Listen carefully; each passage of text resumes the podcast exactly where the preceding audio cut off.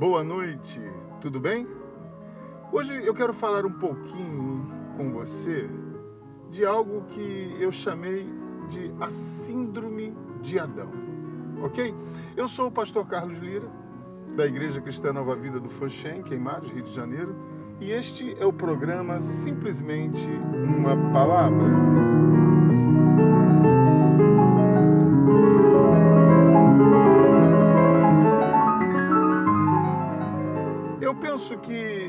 Maiores erros, muito comum, cometido pelo homem, é o de não assumir suas responsabilidades.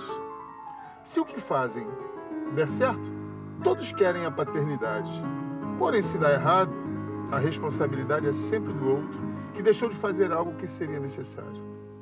E eu acredito que esse comportamento seja um grande fator de impedimento do aprimoramento moral e espiritual do indivíduo impedindo uma mudança, seja por esforço próprio ou até mesmo pela ação do Espírito Santo. Pois se não reconhece, não se arrepende. Logo fica impossível uma transformação. Isso foi assim desde sempre. O homem sem Deus vive desprovido de tal capacidade para o arrependimento, no máximo sentirá um remorso. Um exemplo disso está registrado no Evangelho de Mateus, capítulo 27, versículo 24. Está escrito: Vendo Pilatos que nada conseguia e que, ao contrário, o tumulto aumentava, mandou trazer água e lavou as mãos diante do povo, dizendo: Estou inocente do sangue deste homem.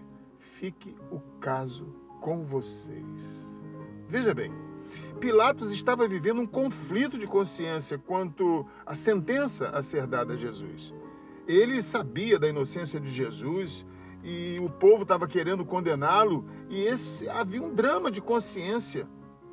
E ele, Pilatos, logo após tomar a sua decisão, tenta esvaziar-se de tal responsabilidade, passando para o povo a responsabilidade da sua atitude. É claro, havia aqui todo um pano de fundo, onde os planos de Deus para a humanidade deveriam se cumprir e, portanto, não poderia ser diferente, ok? Eu não vou entrar nesse mérito. O que eu quero mostrar é a dificuldade do homem de assumir seus atos, principalmente se esses atos sugerirem algum tipo de consequência contra si mesmo. E isso, como já disse, foi assim desde sempre, até os dias de hoje. Tendo começado é, com Adão no jardim do Éden, quando por intermédio dele, um único homem, o pecado entrou no mundo. Adão, quando questionado por Deus, quanto ao que havia feito, respondeu em Gênesis capítulo 3, versículo 12: A mulher que me deste para estar comigo, ela me deu da árvore e eu comi. Olha só, Adão, na verdade, responsabiliza Deus. Em sua defesa, Adão argumenta: A mulher que me deste. Ou seja, se o Senhor não tivesse feito isso, não tivesse me dado ela, eu não teria comido. Ela foi que me fez comer. Ou seja, em outras palavras, eu não tenho culpa. Adão, para esvaziar-se da sua responsabilidade, da sua culpa, atribui essa responsabilidade até mesmo a Deus. E aí tudo começou. O pecado entrou no mundo.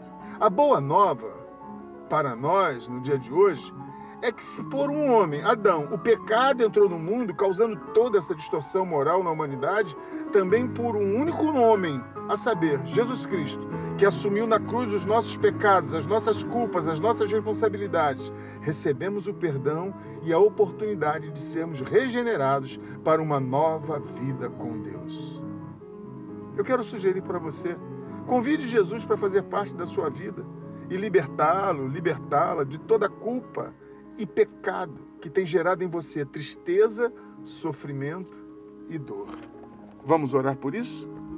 Nosso Deus e Pai, Senhor Todo-Poderoso, é em nome de Jesus que eu entro em tua presença para orar, ó Deus, por este teu filho, esta tua filha, que ouviu esta palavra e neste momento está orando comigo, ó Deus, pedindo ao Senhor que venha visitá-lo, que venha fazer parte de sua vida, de sua família e libertá-lo, Senhor, de toda opressão, libertá-lo, Senhor, de tudo aquilo que tem feito impedimento entre o Senhor, ó Deus, e a vida dele.